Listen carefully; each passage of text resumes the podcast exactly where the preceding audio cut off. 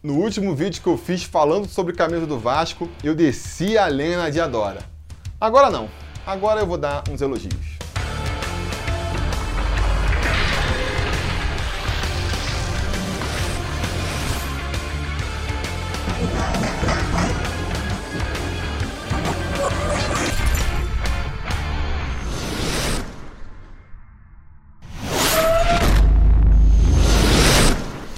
Torcida vascaína Felipe Tiru de volta na área para falar mais uma vez de camisa do Vasco. Vamos falar agora da camisa que foi lançada esse ano aí, a camisa número 2 do Vasco, a camisa branca do Vasco, que foi lançada esse ano, numa estratégia nova aí da, do departamento de marketing, né? Que eu acho que muita gente não percebeu. O Vasco só lançou o modelo branco da camisa 2019, não lançou o modelo preto ainda. Por isso que quando não pode jogar de branco, o Vasco tem jogado na maioria das vezes com a camisa 3 e nas poucas vezes em que não pôde jogar com a camisa 3, jogou com o uniforme do ano passado. E aí, nessas ocasiões, contra o Fluminense foi uma delas, eu vi muita gente comentando: Felipe, você reparou que o Vasco jogou com o uniforme do ano passado? Por que será? O que será que aconteceu? Gente, não foi um erro, não foi um problema de fornecimento, foi uma decisão estratégica. Até porque, pelos moldes do contrato entre Vasco e Diadora, o Vasco precisa vender muita camisa para realmente ganhar dinheiro, né? O Vasco não ganha um valor fixo muito grande da Diadora, ganha mais em porcentagem por camisa vendida.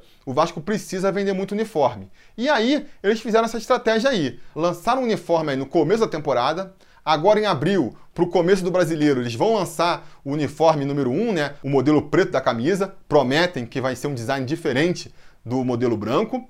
E lá em agosto, no segundo semestre, eles vão lançar uma terceira camisa. Na esperança de que o torcedor vascaíno vá comprar três camisas do Vasco do ano. Será que eles esperam isso? Eu sei que tem vascaíno que faz isso aí, mas deve ser pouco, né? Porque a camisa do Vasco aí, pelo preço que tá, meu irmão, né? É um baita do investimento. Eu comprei a camisa ano passado, gostei muito da camisa preta, né? Gostei muito desse modelo branco também, mas não tive a coragem de comprar ainda não, porque, né?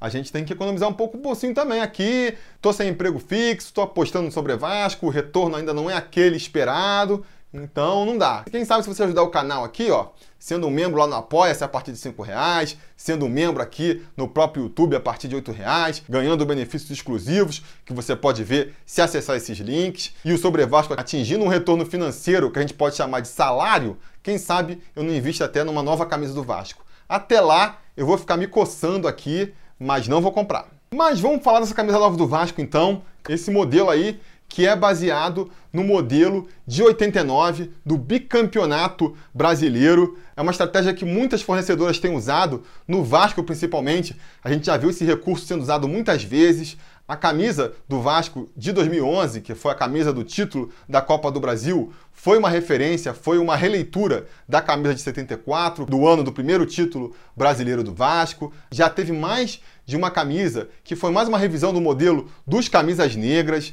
Então, aquela sobre o racismo era uma releitura do uniforme dos camisas negras. O terceiro modelo da Diadora do ano passado era uma nova releitura também. Então, quer dizer, é uma estratégia aí que o Vasco já vinha usando com uma certa regularidade. Quero ver quando forem fazer uma releitura do uniforme campeão de 97. Esse aí vai ser um desafio para os designers. Mas enfim, esse modelo especificamente, como uma releitura do modelo de 89, eu achei que ficou bem bacana, achei que ficou bem bacana. A solução que eles deram para a gola, eu achei bem interessante, por exemplo. A gola de 89 era aquela gola polo clássica, né, com aba que caiu meio em desuso atualmente. Então eles fizeram um modelo que a gola é lisa, não tem aba, mas pelo design da gola fica aparecendo, né? fica lembrando, remetendo a uma gola com abas. Achei essa solução muito criativa. Gostei da solução também de botar uma faixa mais grossa, né? Tanto nos ombros quanto a própria faixa do peito é uma faixa bem grossa. E aí você soma esse detalhe com a, ausência das estrelinhas na, na cruz de malta, que foram para dentro da camisa.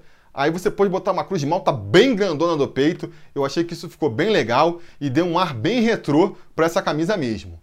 Que nem a gente já comentou aqui, se você é mais antigo no canal e já viu outros Vasco Fashion Police, você sabe que eu curto mais a Cruz de Malta sem as estrelinhas em cima, né? Não acho feio com as estrelas em cima, comprei do ano passado que tinha estrela, por exemplo. Mas se for para eu escolher, eu prefiro o um modelo sem estrela, mais simples, né? Um modelo mais minimalista. E podendo aumentar a cruz de malta, então, assim que nem ficou agora, achei uma solução bem bacana. O que eu acho fundamental mesmo, que eu acho que tem que ter na camisa do Vasco, essa mantém, é a faixa atrás, é o número vermelho também, e a tipografia do número que eles escolheram para essa camisa é uma tipografia que eu achei bem bonita também, então tão de parabéns. A inclinação da faixa eu também acho importante, né? Algumas camisas recentes, a inclinação estava muito quase reta, porque eles queriam que a faixa saísse toda pela parte de baixo da camisa. Eu acho que isso faz a camisa ficar muito vertical. Essa aí não. Sai na quina ali, né? Uma parte sai por baixo, outra parte sai por cima. Eu acho que essa solução é mais elegante, então tão de parabéns nisso aí também.